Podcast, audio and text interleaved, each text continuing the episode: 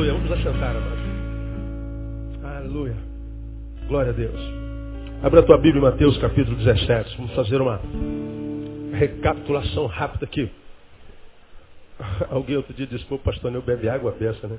Ao, ao contrário, eu só bebo água no púlpito, eu não bebo água, isso é um pecado meu, eu não gosto de água.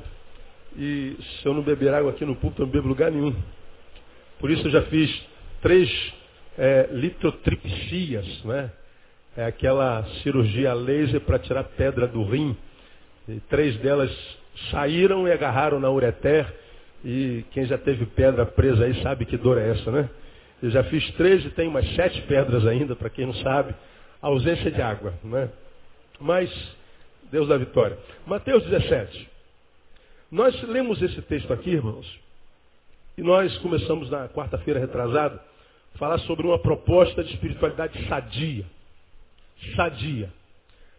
Por que sadia? Porque qualquer um, ou a grande maioria das pessoas que tem um mínimo de massa encefálica, ou seja, tenha cérebro, consegue ver que nós vivemos num Brasil plural, num Brasil que é plural também na área de espiritualidade, nós vivemos dentro de um cristianismo de um evangelicalismo plural, onde nós vemos todo tipo de espiritualidades, de atividades, de acontecidos, de ajuntamentos. E cada geração vai trazendo uma marca nova. E essas marcas muitas vezes vão ficando pelo caminho porque elas não produzem nada além do que as sensações que os que estão no culto sentem, mas que quando acaba o culto não produz mais nada enquanto fruto. Nós temos visto no Brasil, dentro de cada igreja, uma coisa diferente acontecer. E quem conhece muitos ministérios, quem roda por muitas igrejas, quem liga televisão, quem participa de congressos, quem não está preso ao seu denominacionalismo, muitas vezes engessado, mas tem coragem de caminhar nos, nos arraiais evangélicos, você vê que tem muita coisa que é feita em nome de Deus, das quais Deus passa longe. Não precisa ser muito inteligente para entender isso. Eu sei que a maioria de vocês percebe essa pluralidade, muitas vezes antibíblica, antievangélica, inclusive, que acontece no seio da igreja evangélica do país. Na quarta-feira retrasada, eu dei alguns exemplos. E alguns exemplos geraram até tristeza. Não, pastor, tá, né, falei daquela alusão da menina lá, da, da, Ana, andando de quatro no palco, falando que recebeu unção do, do leão. Aí teve alguns e-mails né, aborrecidos comigo, o senhor é, julgou, não, eu, alguém disse, eu não tive lá e tal. Não, só que o evento não foi no Rio de Janeiro, o evento foi em Goiás. Né? E o irmão que esteve lá ficou chateado comigo, não foi do evento do Rio, foi do evento de Goiás. E se você foi no evento de Goiás, talvez você teria entendido melhor. Ah, dificilmente o pastor Neil fala de alguma coisa no puto que ele não tenha pesquisado, que ele não saiba. E se algum dia você me ouvir falar de alguma coisa que eu falei sem conhecimento, você tem a minha bênção, minha autorização para me parar no corredor. Pastor, acho que o senhor se equivocou, o senhor não pesquisou esse negócio. Se eu estiver errado, eu junto minhas mãozinhas e peço perdão para você. Mas dificilmente, se você está comigo há, há, pelo menos há uma semana, você já deve ter percebido que geralmente eu pesquiso o que, que, eu, o que, que eu prego. Então nós fizemos alusão a várias práticas espirituais, a várias doutrinas novas que saem da Bíblia, mas só que saem da Bíblia com um contexto completamente distorcido. E aí nós vemos uma geração de crentes no país que como nunca, em tempo algum, cresceu tanto, nunca houve tantos crentes no território nacional, mas nunca também houve tão pouca influência da igreja na sociedade como agora. O número de crentes aumenta o número de aspas salvos, o número de aspas alcançados pelo, pela palavra vão, vão aumentando, mas a influência dessa gente que tem lotado a igreja não reverbera na sociedade enquanto frutos. O que aumenta com o número são os escândalos. O que aumenta com o número é o comércio. Igreja hoje é um grande negócio. É um mercado gospel é riquíssimo gera milhões de dólares anualmente falando. Milhões. Né? E um dia a gente fala sobre o mercado gospel brasileiro. Então nós falamos sobre, sobre, sobre várias, várias é, expressões de espiritualidades que tem a, a, a, adoecido muita gente. Hoje mesmo eu estava passando, tem uma igrejinha é, numa rua perto de minha casa, está lá, a campanha dos sete mergulhos de Naamã. Campanha dos sete mergulhos de Naamã. Essa campanha, com certeza, ou com certeza não, porque eu não estou na cabeça do pastor lá, mas vamos fazer uma análise, uma, uma, uma análise conjectural. No que concerne uma campanha como dos sete mergulhos de Naamã? Quem é capaz de dizer aí? Quem conhece a história de Naamã? Conhece, não conhece? Naamã, general sírio, por ele Deus dera livramento aos assírios muitas vezes, homem honrado, homem de muita grana, homem de, uma, de, um, de um lugar de honra na sociedade, porém era leproso.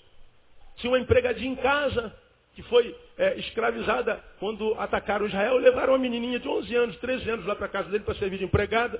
E ela viu o general com, com aquelas medalhas todas do lado de fora, mas com lepra do lado de dentro. E ela percebia, porque ela estava do lado de dentro da, da casa do, de que as lepras de dentro faziam maior efeito na qualidade de vida do, do, do general do que as medalhas do lado de fora. Do lado de fora, o general botava as medalhas, ele impressionava. Mas do lado de dentro, quando ele tirava a farda cheia de medalha, o que tinha era lepra. Tentou se curar em todos os lados e não conseguiu. Aí a garotinha que estava lá na cozinhazinha, patroa, ó, se o meu chefe, Naamã, tivesse lá na presença de Eliseu, o profeta, ah, ele com certeza seria curado.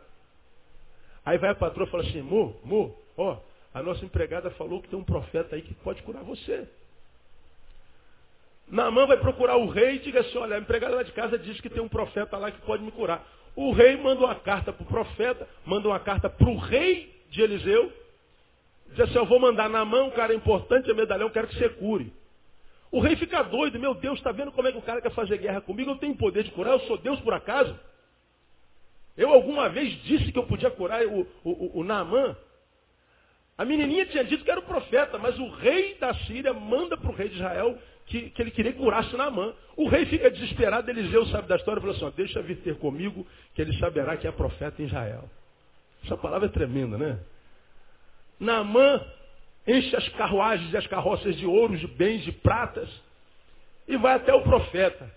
Geazi, o, o coroinha de Eliseu, vê a caravana chegando na mão, aqueles centenas de soldados, carruagem, ouro que os burros não conseguiam puxar, parava tudo. Ele vem, olha, profeta Eliseu, olha, o cara está aí, o cara está aí, imagina ele desesperado. Naamã, o grande, poderoso general, ele está aí na tua porta, ele veio com, com, a, com, com um mistériado enorme, ele está aí para falar contigo. E ele veio sobre aquele assunto que tu mandaste ele vir, ele veio para ser curado. Ele está aí fora, ele está aí fora, o que, que eu falo?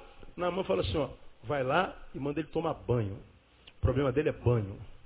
Manda ele se banhar no rio sete vezes no Jordão. Naamã fica indignado. Pensava eu, quando eu chegar diante do profeta, ele vai sair à minha presença, como todo mundo sai, me honrar, me babar, né? me glorificar, sabendo que eu sou quem eu sou, ele vai fazer uma oração daquelas forte para o Deus dele, e o Deus dele vai operar um milagre, vai baixar alguma coisa do céu, e uma nuvem, algum milagre vai acontecer e eu vou ficar limpo. Aí ele está indignado, porque quando ele veio com essa projeção sobre Eliseu, vai acontecer assim. Eliseu chega lá e fala assim, eu não quero nem olhar para a cara dele, só falar que ele precisa tomar banho. O homem está indignado. Vai embora com toda a sua riqueza, sua comitiva, aí outro empregadinho fala assim, general, dá um papo aqui, o senhor aqui, nós dois aqui, que o senhor não se ofenda não. Se o profeta te pedisse uma coisa difícil, o senhor não ia fazer? Se ele mandasse o senhor, sei lá, pular do monte, se mandasse o senhor dar um milhão de dólares, o senhor não ia dar alguma coisa assim? Então, patrão, se mandou o senhor dar mergulho no rio e tomar banho, o senhor não é chegado a banho, não? Vai lá e mergulha, o que, que custa? O que, que Naaman fez? Ele foi tomar banho. Imagina a cena. Você lembra que eu preguei sobre isso aqui? Ele deu o primeiro mergulho. Saiu. O que, que você acha que ele fez? E o que, que aconteceu com a lepra? Nada. Deu o segundo mergulho. E a, a molecada, os soldados olhando o general tomando banho, porque o profeta mandou ele tomar banho, um profeta que nem olhou na cara dele, nem saiu pra, na porta para falar com ele. E está lá o general no Rio Jordão, mergulhando pela terceira vez. Todo mundo olhando, e ele olha a terceira vez, o que, que aconteceu com a lepra? Nada. Aí ele falou assim, pô, já estou vendo que eu vou pagar mico aqui. Vou mandar matar esse profeta. Porque eu já dei três mergulhos nada. Ele deu quatro nada, cinco nada, seis e nada. Falta só um mergulho. E ele falou, já que eu dei seis, vamos ao sétimo. Quando ele dá o sétimo mergulho em obediência ao profeta, quando ele levanta, como é que está a pele dele? Limpinha. Diz o texto como a pele de um bebê. Ele fica encantado, volta para oferecer ouro a Eliseu, ele diz assim, eu não quero nada dele. Manda ele ir com Deus. Ele vai embora, Geazi, o coroinha de Eliseu, fica com raiva mesmo. Eliseu, Eliseu está sem juízo. Como é que ele vai dispensar essa diarama toda? Como é que ele vai largar? Que é isso? Isso pode ajudar a construir um ministério grande. Eliseu está sem visão. Isso dá para fazer uma. Em nome de Deus, dá para fazer uma coisa grande. Ele vai atrás de, de, de, de Namã e fala assim, ô Namã, lembra de mim? Sou eu. Ah, Eliseu mudou de ideia, ele mandou ficar com dinheiro, me dá essa carroça de ouro aqui. E ele pega o ouro e leva. E esconde. E Eliseu não viu nada. Ele escondeu tudo lá. Quando ele chega diante de Eliseu de novo, Eliseu fala assim, Geazi, de onde você está vindo? O que, que, você andou fazendo por Eliseu? Nada, nada. Eu estava dando, dando um rolé por aí, não. Quero que você fale o que está acontecendo. Aí Eliseu revela que sabia o que, que ele fez, pegou o dinheiro que não era dele. Desde aquela hora, a lepra de Naamã pegou em Geazi, que morreu leproso. Aí vai lá a campanha das sete, sete mergulhos de Naamã.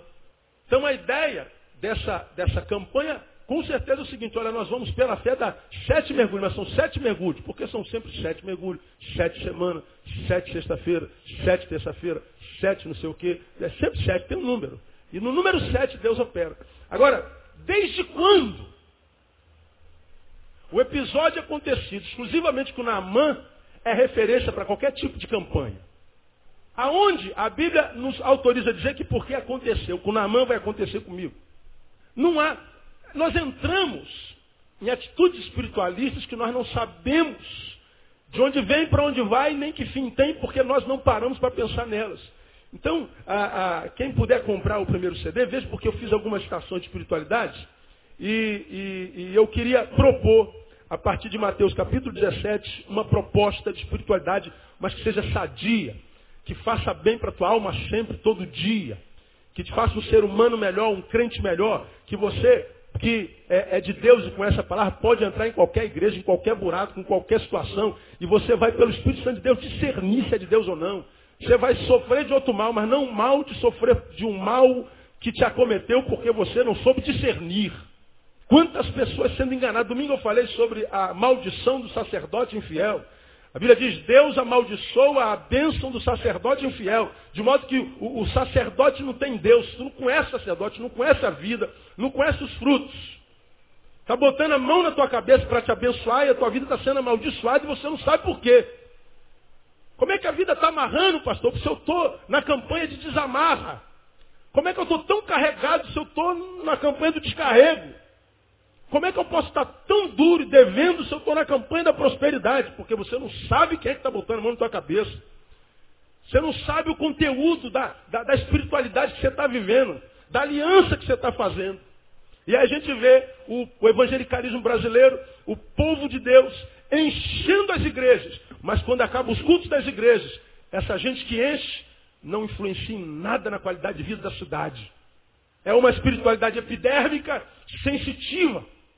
Uma espiritualidade templocêntrica, só acontece no tempo, não transforma a vida dos que a vivem numa vida melhor. Aí nós nos viciamos nos eventos, porque naquele evento é liberado o poder de Deus, naquele congresso é liberado o poder de Deus, com aquele apóstolo Deus age, com aquele bispo primaz Deus age, naquele ministério o, o, fogo desce e a gente se vicia no apóstolo, a gente se vicia no congresso, a gente se vicia no ajuntamento e a gente vai de ajuntamento em ajuntamento, querendo ter as expressões do poder de Deus sensitivas, mas não consegue experimentar o mesmo poder, o mesmo Deus fora do evento. O Deus não é Deus de segunda-feira na vida deles, não é Deus de terça-feira, Deus de quinta-feira, Deus de sexta-feira, Deus de sábado. Ele é Deus dominical. E eu tenho tentado ensinar a você, amado, que o Deus que você é, experimenta num ajuntamento e libera poder sobre a sua vida, é o Deus que amanhã de manhã também é Deus e pode liberar poder sobre a tua vida no nome de Jesus. Você tem que se viciar em alguém, se vicia em Deus, não no evento. Tem que se viciar em alguém, se vicia no Espírito Santo, não no pastor, no ungidão. Porque como o pastor Isaías orou domingo, eu achei interessante. Isaías sai com uns troços interessantes, né, cara? Ele falou que tem homens de Deus que querem mais ser Deus dos homens do que homens de Deus. Olha, é interessante. E os Deus dos homens só se transformam em Deus dos homens porque os homens estão atrás dele como Deus. É a oração dele, é o culto dele, é a igreja dele, é o evento dele. E as espiritualidades estão adoecendo um monte de gente. Sou pastor de multidões, lido com multidões que é amiga da multidão que eu pastoreio, com os parentes da multidão que eu pastoreio. O leque de, de, de gente é enorme. E não há 99% das pessoas que sentam no gabinete do pastor de qualquer pastor aqui, que vem falar das amarras da vida em grande escala, é de origem espiritual. Mas como, se são evangélicos?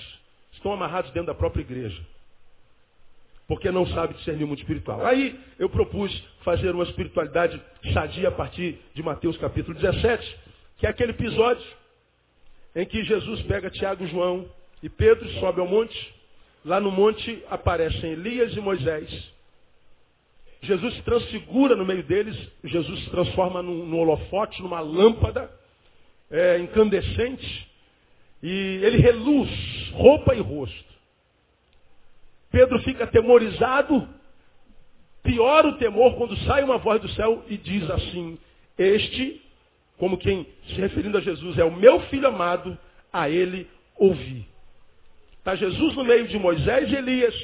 Ainda aparece uma voz do céu e diz, este é o meu filho amado, Jesus. Aí ele ouve. Pedro fica tão embevecido pela visão que ele fala assim, Jesus, posso dar uma palavrinha, posso me meter aí nessa reunião? Você acha que a reunião é de bamba, de bacana, de super estrela? Mas eu posso dar, um, posso dar uma sugestão? Qual é, Pedro? Eu posso construir três cabanas aqui? Uma para o senhor, uma para Moisés, outra para Elias? Eu não, eu durmo no relento. Eu, Pedro, Tiago, João, eu e Tiago João, a gente dorme na, no relento mesmo. Mas eu faço uma cabaninha aqui legal, porque o negócio aqui está tão gostoso, que se depender de mim, eu não saio daqui nunca mais. Elias e Moisés somem, Jesus manda ele descer. Ainda diz, não conta a visão para ninguém. Aí, para a gente entrar na espiritualidade, que é o que vou fazer na semana que vem, eu quero dirimir a dúvida de Elias e Moisés. Pastor, como é que Elias e Moisés podem aparecer lá? De onde serão esses caras? Reencarnação? Porque é onde muitos reencarnacionistas se prendem para dizer, existe a reencarnação. Como eu já dei o estudo de reencarnação em 2006, passamos aqui meses falando sobre reencarnação, e esse estudo completo de reencarnação, desde a origem da reencarnação, onde é que nasceu a reencarnação, o que é reencarnação, como a Bíblia desautoriza a reencarnação, o estudo foi tremendo. Eu não vou falar sobre a reencarnação de novo, mas eu só vou recapitular. Primeiro, nós aprendemos na semana passada sobre a aparição de Moisés e Elias.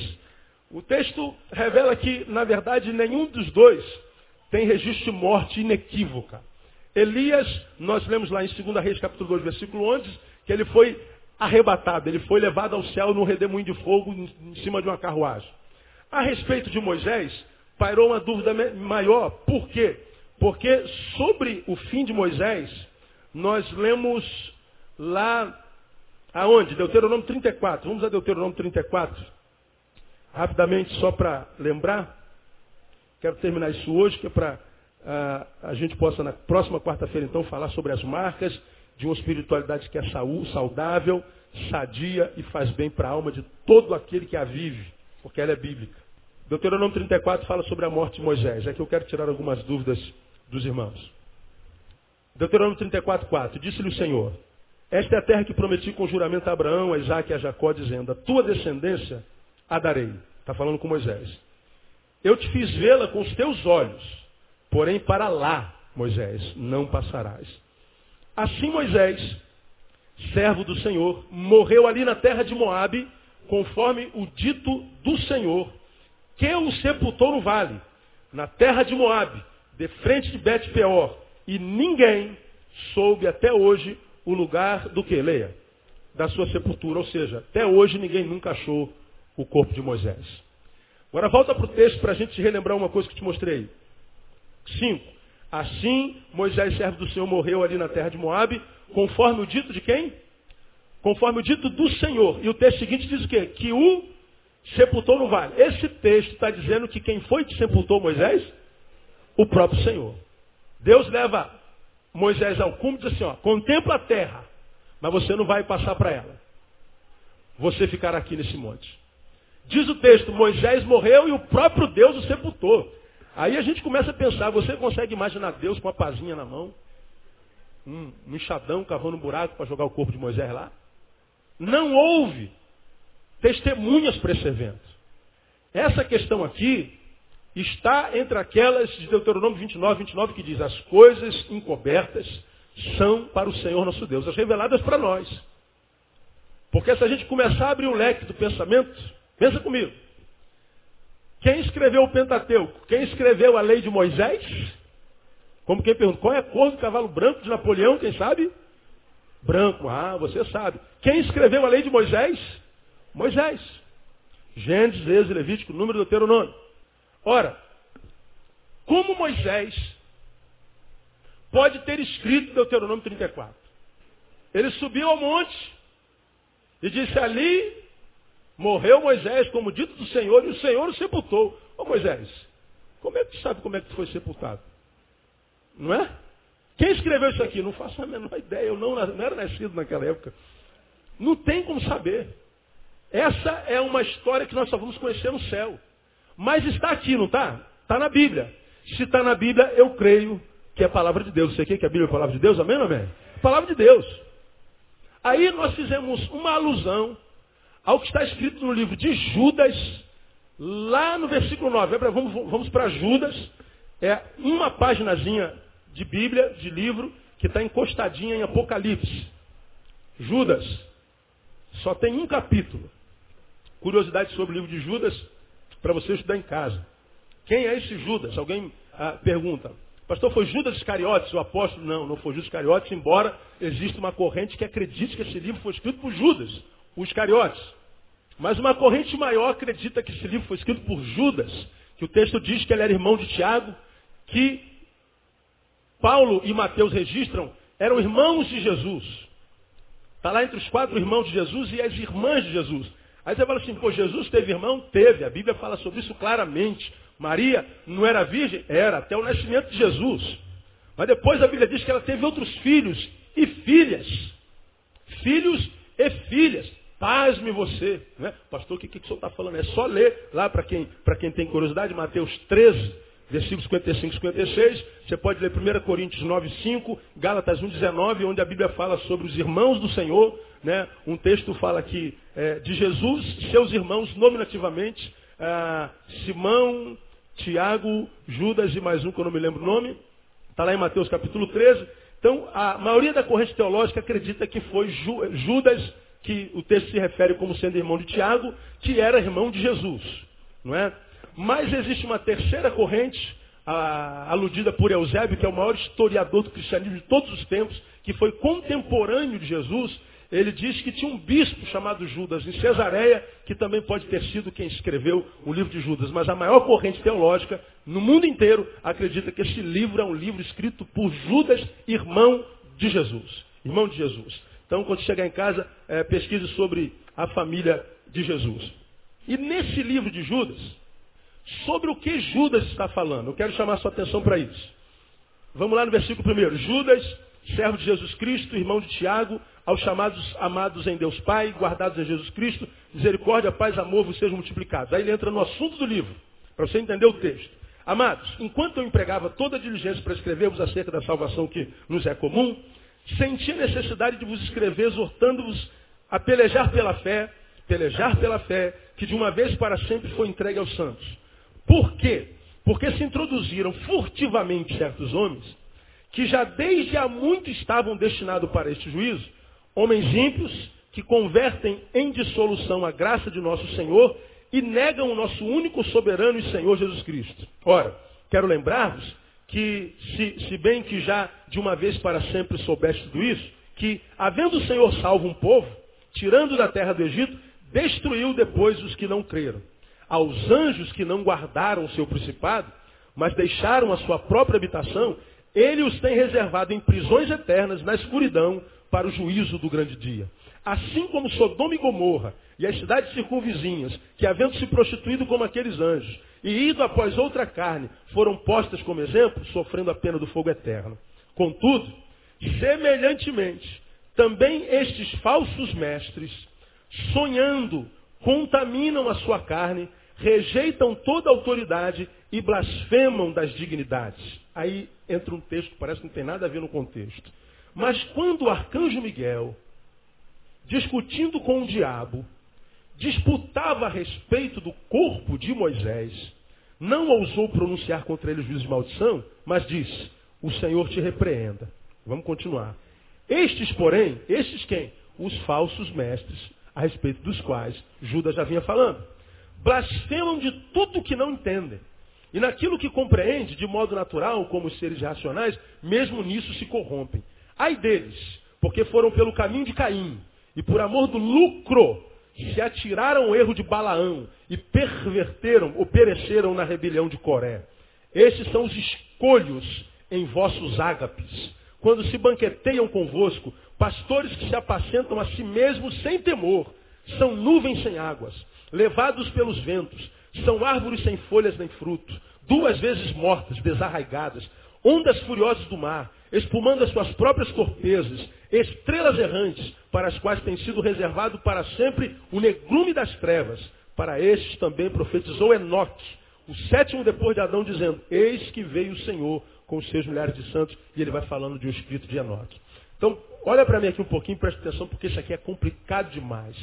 Acho que eu perdi uns, alguns milhares de neurônios essa semana, é, buscando todas as correntes para falar sobre isso aqui. Eu não devia nem ter introduzido isso aqui, porque deu um trabalho louco para descobrir essa briga de, de, Moisés com Miguel, do, do, diabo com Miguel sobre o corpo do, do Moisés. Né? A maioria de vocês não devem ter lido isso aqui alguma vez na vida.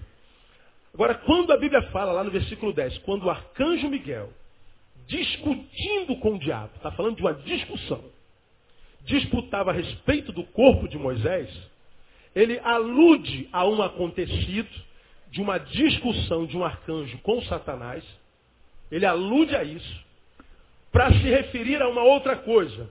Não ousou pronunciar contra ele juízo de maldição. Ele está dizendo, o arcanjo Miguel mesmo sendo arcanjo, quando discutia com o diabo, mesmo o diabo sendo diabo, um anjo caído, Miguel não ousou pronunciar contra ele maldição. Ele disse que o Senhor te repreenda, eu não vou fazer isso. Por que, que Judas fala dessa discussão tão séria e quase que incompreensível para dizer que nem Miguel, sendo Miguel, ousou maldizer Satanás, mesmo Satanás sendo Satanás. Porque ele estava fazendo alusão aos falsos profetas, aos pastores que apacentam-se a si mesmos.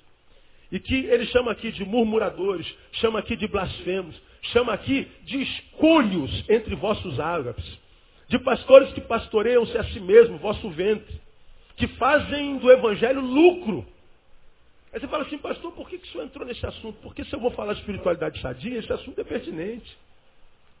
Porque Judas é escrito para a igreja para que a igreja ficasse ligado. Porque no final dos tempos apareceriam essa gente que brotaria do nosso meio, mas que no caminho se corromperia e faria do evangelho lucro, negócio de lucro. Vê se isso não acontece no Brasil hoje claramente.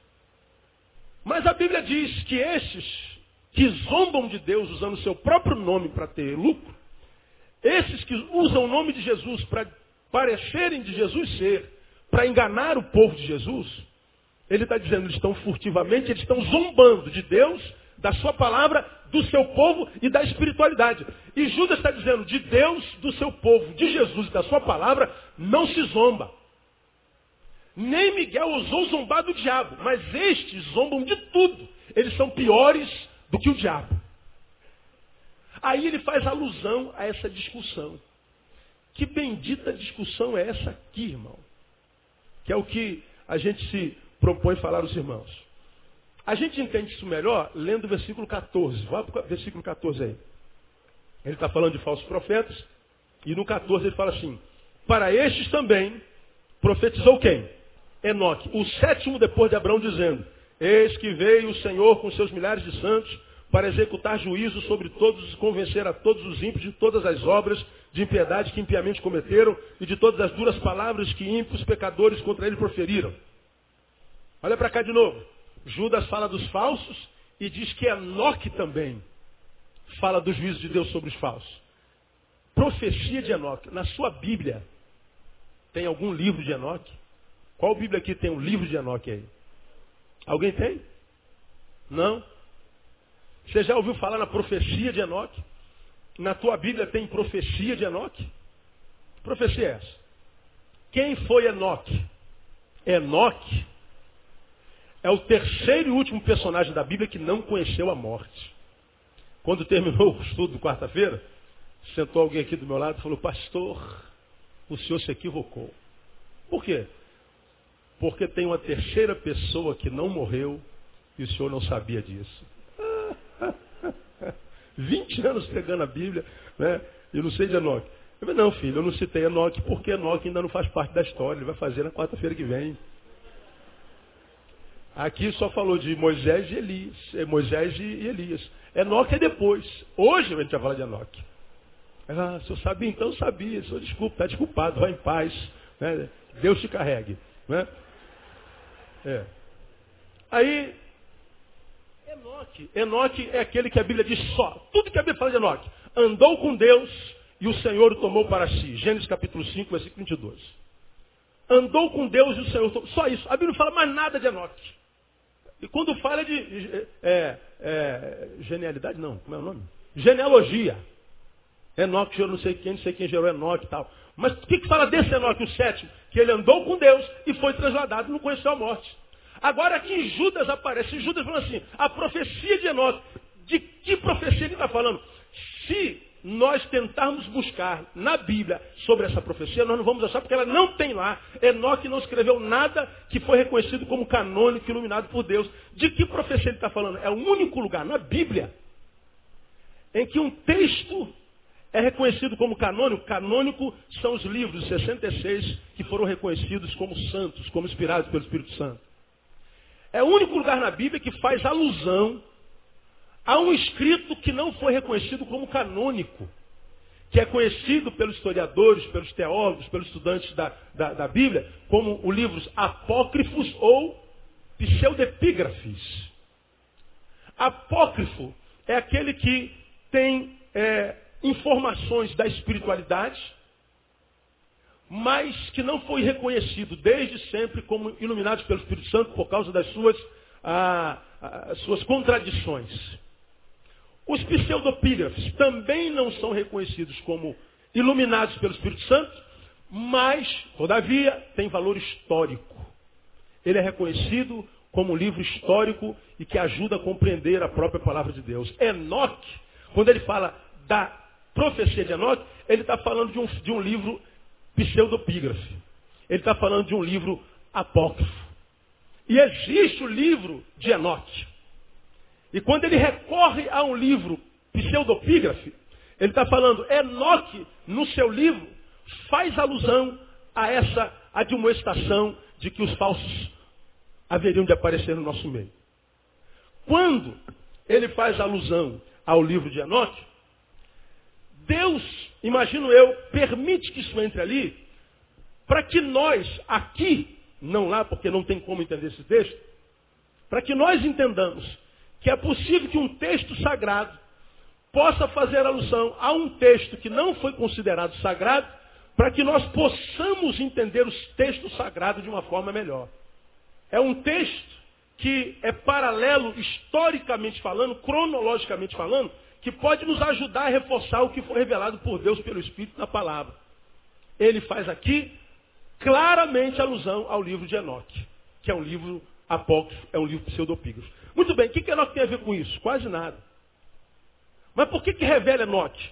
Para que nós entendamos que o que está escrito no versículo 10, que é o nosso tema central, quando o arcanjo Miguel, discutindo com o diabo, disputava a respeito do corpo de Moisés, não ousou pronunciar contra ele juízo de maldição. Este é um texto que está escrito num outro livro pseudopígrafo chamado A Assunção de Moisés. Está escrito lá, ipsis literis. No livro chamado Assunção de Moisés, está registrado a batalha do arcanjo Miguel com o diabo. Está lá registrado. Talvez você consiga isso, na internet eu não te garanto, mas em bibliotecas de teologia pura, você talvez consiga o livro da Assunção de Moisés.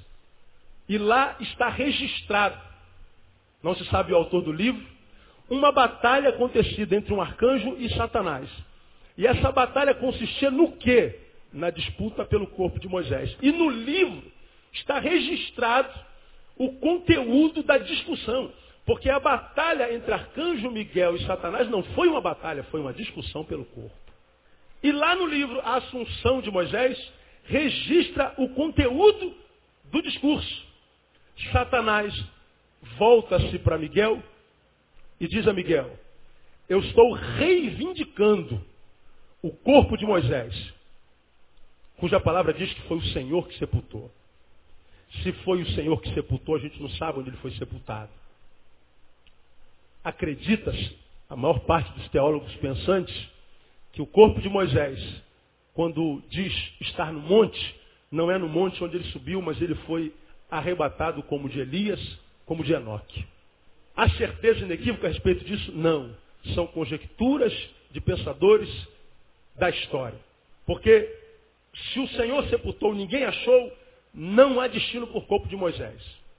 E vem Judas, faz alusão a um texto, que porque a luz imagina se pode ter acontecido. Senão não estava aqui. Mas pastor, como é que pode ter acontecido se aqui não está, senão enquanto citação? Está no livro Pseudopígrafe. Não sei. Mas como Deus permite que Judas faça alusão a um livro nominativamente, livro de Enoque, eu acredito que Deus permitiu que ele fizesse a citação de um outro livro para que nós entendêssemos que é possível que alguma coisa tenha acontecido na história, que é verdadeira, mas está registrado num lugar onde todo o livro não é iluminado, mas parte deles talvez seja. Eu repito, talvez. Você recebeu de Deus razão para tirar suas próprias conclusões e você pode tirar suas conclusões. Mas o livro da Assunção de Moisés diz: Satanás se volta para Miguel e diz: Eu vim reivindicar o corpo de Moisés. Porque Moisés não tem direito a ter o mesmo fim de Elias e Enoque. Elias arrebatado no redemoinho, Enoque andou com Deus e foi arrebatado. E Moisés talvez teria o mesmo fim, Satanás está reivindicando o corpo dele. Por que, que Satanás reivindica? Satanás, no livro de Assunção de Moisés, diz: Moisés não pode ter o mesmo fim dos dois, porque Moisés cometeu um homicídio. Moisés matou alguém. Não está registrado lá em Êxodo? Que Moisés matou um servo. Moisés é homicida. E ele não pode, ele não pode, ele não pode receber o mesmo fim e a mesma honra de Moisés de, de Elias e de Enoque. Na minha concepção, amado, se interessa a você, eu acho que essa palavra de Satanás é pertinente.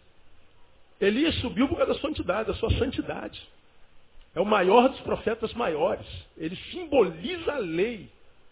Enoque, diz a palavra, ele andou com Deus. Então era um homem de santidade tão grande que ele não só andava entre os homens, ele andava com o próprio Deus. De que forma eu não sei, mas ele andou com Deus. Então recebeu um tratamento específico. Agora, Moisés, ele cometeu um homicídio. Como ter o mesmo fim? Diz o texto que o arcanjo Miguel diz assim: Satanás, o Senhor que eu sirvo, ele é o criador e soberano da sua criação. E ele tem direito de fazer com Moisés o que bem lhe entende. E você não tem parte nesse negócio. E aí vem o textozinho no finalzinho desse versículo diz: O Senhor te repreenda. A história é complicada de se entender. A história é complicada. Mas diz o livro de Assunção que Satanás se retirou. E eu acho que com relação a Moisés, se aplica, quem sabe, o que aconteceu com Davi. A respeito de Davi, a Bíblia diz, bem-aventurado o homem a quem Deus não imputa o quê? Pecado. Moisés cometeu um homicídio? Cometeu. Mas Deus é soberano para não lhe imputar esse pecado, porque o homicídio teve uma razão. Lembrem que essa palavra de hoje é conjectural. É a conjecção, a conjectura de um pensador, de alguém que ousa a imprimir uma opinião. E quem imprime opinião é passivo de ter discordância. Portanto, essa palavra de hoje, eu diria como Paulo, digo eu, não Senhor. Você é livre para fazer a sua interpretação. Mas por que, que eu estou trazendo essa palavra? Para que não pare a curiosidade, para que você entenda mais ou menos o que, que aconteceu. Você vê, pastor Neil geralmente ele ministra a vida, o dia a dia. Eu estou ministrando essa palavra, hoje só já aconteceu o que não acontece a vida inteira. É, umas seis pessoas se levantaram e foram embora. Isso não acontece na nossa igreja. Ninguém se levanta para ir embora quando a gente está pregando. Mas por que se levanta? Porque o conhecimento teórico para alguns não interessa. Nós vemos num tempo tão pragmático que ou o saber que é ministrado me traz algum benefício pessoal para eu aplicar daqui a pouco, ou o saber não me interessa. Ou que se prega lá me ajude a viver amanhã melhor, ou que se prega lá, mesmo que seja da palavra de Deus, não me interessa. É a leitura que eu faço quando eu vejo seis, sete pessoas se levantando para ir embora no meio de sermão. O que não acontece nunca. Só que hoje eu não estou ministrando a sua alma, estou ministrando teologia ao seu intelecto. Agora, por que saber essas coisas é importante? Porque o diabo, ele cria as heresias exatamente em cima dos textos que nós não conhecemos. Esse texto é um texto usado pela, pelos reencarnacionistas. O texto da aparição de Elias e Moisés é um texto usado pelos reencarnacionistas. E os que não têm conhecimento teológico, discernimento, saber intelectual, ele entra pelas doutrinas heréticas que vão sendo pululadas pelo Brasil. Porque, como diz alguém, a Bíblia é a mãe de todas as heresias. Todas as heresias nasceram da Bíblia, da distorção do seu conhecimento. Então a história dessa discussão com Miguel, com o diabo, é exatamente uma alusão a um livro pseudopígrafo. E os historiadores, os pensadores teológicos, imaginam, como disse na quarta-feira retrasada, que essa discussão aconteceu quando? Jó capítulo 1, quando os filhos de Deus compareceram perante Deus, estava também no meio deles quem? Satanás. E Deus perguntou, Satanás, de onde tu vieste? Satanás, eu vim lá do meu shopping, vim lá do meu playground. Eu vim de passear pela terra e de andar por ela. A terra é o lugar do passeio de Satanás. E alguns ousam pensar que tal discussão aconteceu lá. Quem sabe num coffee break, alguma coisa dessa lá. Eu não posso imaginar. Mas alguns acreditam que aconteceu lá. E o que é muito curioso, o livro de Jó, como eu fiz alusão na quarta-feira passada, a maioria dos escritores, dos historiadores cristãos, acreditam que quem escreveu foi Moisés. Ninguém sabe quem foi o autor de Jó. Quase todos, 99,8% dos historiadores acreditam por várias circunstâncias que o autor do livro de Jó foi Moisés. Será que foi curiosidade? Foi coincidência? Não acredito. Essa é a história dessa discussão. E para a gente terminar hoje, voltando para Mateus 17, pastor, como é que Elias e Moisés apareceram lá? Aparecendo. E os que aparecem também desaparecem. Da mesma forma como apareceram, pum, desapareceram, pum. Eles abriram os olhos e os caras estavam lá. Piscaram, quando abriram de novo não estavam mais. Então foi uma aparição re encarnacionista? Não. Porque Elias e Moisés não apareceram em carne. Aconteceu ali o que acontece em toda a história de Israel. Você vai ver na Bíblia, muitas vezes, anjos se transformando em homens para dar recado a alguns de seus filhos. Pega como exemplo os anjos que visitaram Ló e que disseram que iam destruir Sodoma e Gomorra. E eram homens tão bonitos que os moradores de Sodoma queriam violentá-los, aviltá-los. Mas eram anjos. Anjos que desceram à terra e tomaram forma humana para se revelar aos seus servos. A teologia chama isso de teofania. A aparição de Moisés e Elias é uma aparição que é uma visão. É algo que os homens veem, que Deus permite ver, mas que não é uma encarnação. Se ele quisesse tocar neles, não poderia, possivelmente, porque da mesma forma que apareceu, sumiu. Parece some. Agora, uma pergunta que me fizeram por e-mail essa semana, pastor, naquela época tinha fotografia? Não. Como é que eles sabiam que era Eliseu, Elias e Moisés? Será que eles conheciam a cara dele, a fisionomia? Não é uma pergunta pertinente? Molecada aqui está ligada, rapaz. Gosto, gosto desse pessoal que pensa, viu? Que questiona. Eu também não faço a menor ideia. Agora, naquela época e algumas épocas depois, não havia foto, mas havia desenho. E as imagens dos seus profetas eram desenhadas, e eram conhecidas, e eram propagadas sim. Não como foto, mas como desenho. E a figura de Eliseu, de Elias e Moisés são figuras totêmicas, eles são totem para o judaísmo.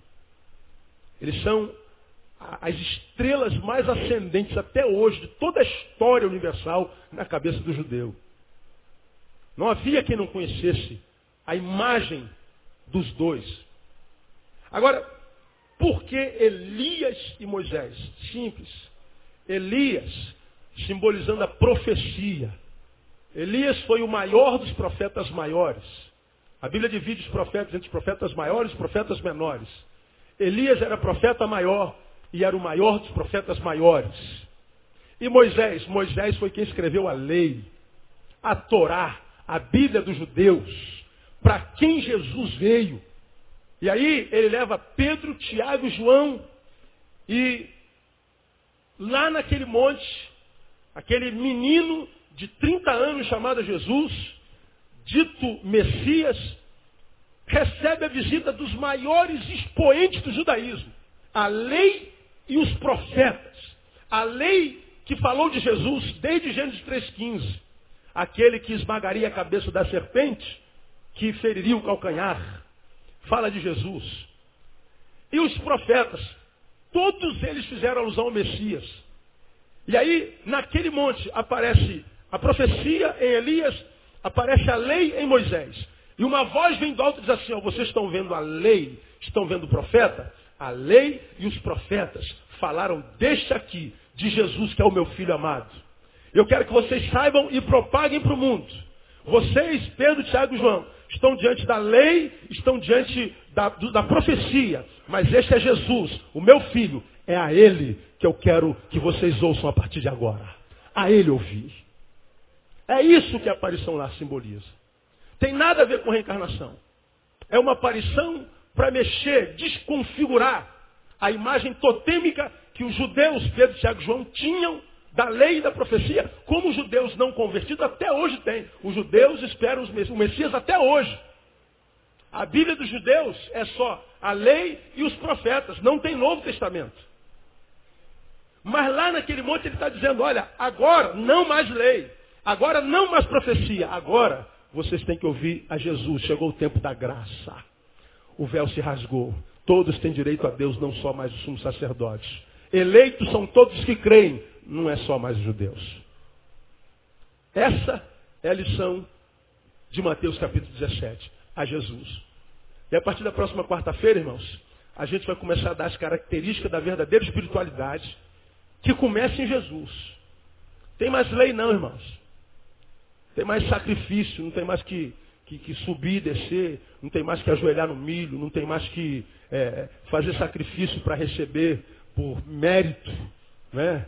Porque hoje se prega que se a gente se sacrificar, se a gente fizer um sacrifício, a gente transforma Deus quase em devedor. Ó oh, Deus, eu fiz isso, eu dei isso, eu sacrifiquei nisso, agora tu tens a obrigação de me abençoar. Como se a gente amarrasse a Deus no nosso desejo. Isso é heresia. Isso é lei. Profecia. Hoje, tem gente que não lê a Bíblia é, uma vez por mês, mas vive atrás de profecia. Sonhei contigo. Tem uma palavra de Deus para você. O Senhor me falou. Mas são os mesmos que não abrem esse livro para ouvir Deus falar nem uma vez durante o dia, às vezes nem uma vez durante o mês. E Deus está falando assim, ó, acabou o tempo da profecia, acabou o tempo da lei. Vocês têm que ouvir a Jesus porque é dele que emana a espiritualidade que faz bem para a alma todo dia. E essas características dessa espiritualidade estão, grande parte delas, aqui em Mateus capítulo 17. Que a partir de quarta-feira que vem, então, a gente entra nas características de cada uma delas. Infelizmente eu não posso dar a palavra para perguntar, nem bom seria se pudesse perguntar hoje, né? Pastor, não entendi isso aqui, é, como é que explica aquilo lá? E esse, esse feedback seria muito legal, mas a gente não tem tempo, nosso tempo é curto, urge, E quem entendeu, entendeu. Quem não entendeu, é, outro dia pergunta. Né? E vamos passar para a espiritualidade sadia. Agora, minha ovelha, essa palavra eu falo para quem é membro de Betânia. Você é livre para visitar qualquer igreja que tem por aí. Nunca proibi nem proíbo. Nunca. Agora eu quero que você saiba, toda vez que você entrar em qualquer igreja, onde a primazia não for a palavra, eu quero que você, mesmo, não sendo juvenal antena, você erga suas anteninhas. E não receba qualquer coisa só porque está sendo pregada dentro de uma igreja e só porque está sendo pregada atrás de um púlpito como esse e só porque o sujeito tem o título de pastor e usa gravata. Seja um crente bereano. Os crentes de Bereia abriam a palavra quando os apóstolos pregavam, diz o texto lá, e examinavam as coisas para ver se era assim. Porque ela pode sair daqui, desse livro aqui em cima do púlpito, palavra de Deus, mas essa palavra de Deus até chegar aí, passa por mim, passa pelo homem. E em passando por mim, pode ser impregnada de heresia e chegar em você não mais palavra de Deus. De modo que a responsabilidade não é só de quem prega, é de quem ouve. E a Bíblia está dizendo que tem que ouvir Jesus. A gente ouve a quem a gente percebe que está falando em nome de Jesus, mas com sabedoria. Então, sabedoria, discernimento, massa encefálica. Deus só deu ao ser humano, não deu ao cachorro, ao cavalo, ao coelho, ao sapo. Só deu ao homem. E se deu a você, você precisa usar. Porque uma igreja não se transforma em igreja porque alguém alugou um quartinho e botou uma placa na frente escrito igreja. Como também um hospital não se transforma no hospital porque alguém alugou um prédio e botou uma placa na frente escrita hospital. Igreja não é só um grupinho de gente que abriu porque está cansado de obedecer o pastor e ele diz assim, Deus está me mandando abrir um ministério outro, mas abrir um ministério outro com as ovelhas dele. A igreja evangélica no Brasil não cresce por estratégia missionária, cresce sempre por divisão interna. A igreja do Brasil é produto de divisão, em grande escala, nascente numa rebelião. E eu questiono o que nasce numa rebelião, porque Judas diz que a gente tem que ter cuidado com isso. Então você que é minha ovelha, se é livre. Vá onde você quiser. Agora saiba das consequências, porque há poder na palavra que a gente ouve. Elas interferem no nosso poder de decisão. Elas influem na nossa visão de mundo e de reino. E nós precisamos ter cuidado, porque há muita doideira na igreja evangélica no Brasil. Há muita gente louca. Muitos homens de Deus que nem homens são, não têm caráter para estar tá pregando. Transformam aonde está pisando o nosso pezinho. Né? E terminaria o culto dessa noite cantando uma música que eu aprendi quando eu era pequenininho. Cuidado, mãozinha no que pega. E nessa música fala cuidado, olhinho no que vê. Aí diz assim, cuidado, pezinho aonde pisa. Cuidado, pezinho aonde pisa. O Salvador do céu está olhando para você. Cuidado, pezinho no que pisa. É isso aí que eu quero dizer para vocês hoje. Aí alguém fala, mas pastor, eu, eu venho da igreja onde o pastor proibia a gente de ir lá. Eu, não me jacto com tal poder. Para mim, pastorear, já falei para vocês, não é criar cercas e proibir de. Para mim, pastorear é o contrário, derrubar as cercas e ensinar a ir com integridade. Meu papel aqui é ensiná-los. Se vocês vão absorver o entendimento ou não, o saber, depende de cada um de vocês, mas saibam, as consequências só recaem sobre a vida de cada um de vocês, sobre a vida de cada um de nós. O que Deus está dizendo aqui é o seguinte: vigiem, porque os lobos devoradores já estão no nosso meio. E a igreja evangélica está um antro de adoecimento psicológico, está um antro de obtenção de lucro, está um antro de adoecimento coletivo, está um antro de emborrecimento teológico e intelectual. E nós precisamos ter muito cuidado onde está pisando o nosso pezinho. Quem recebe essa palavra como vinda de Deus, aplaude ele bem forte, porque ele é digno.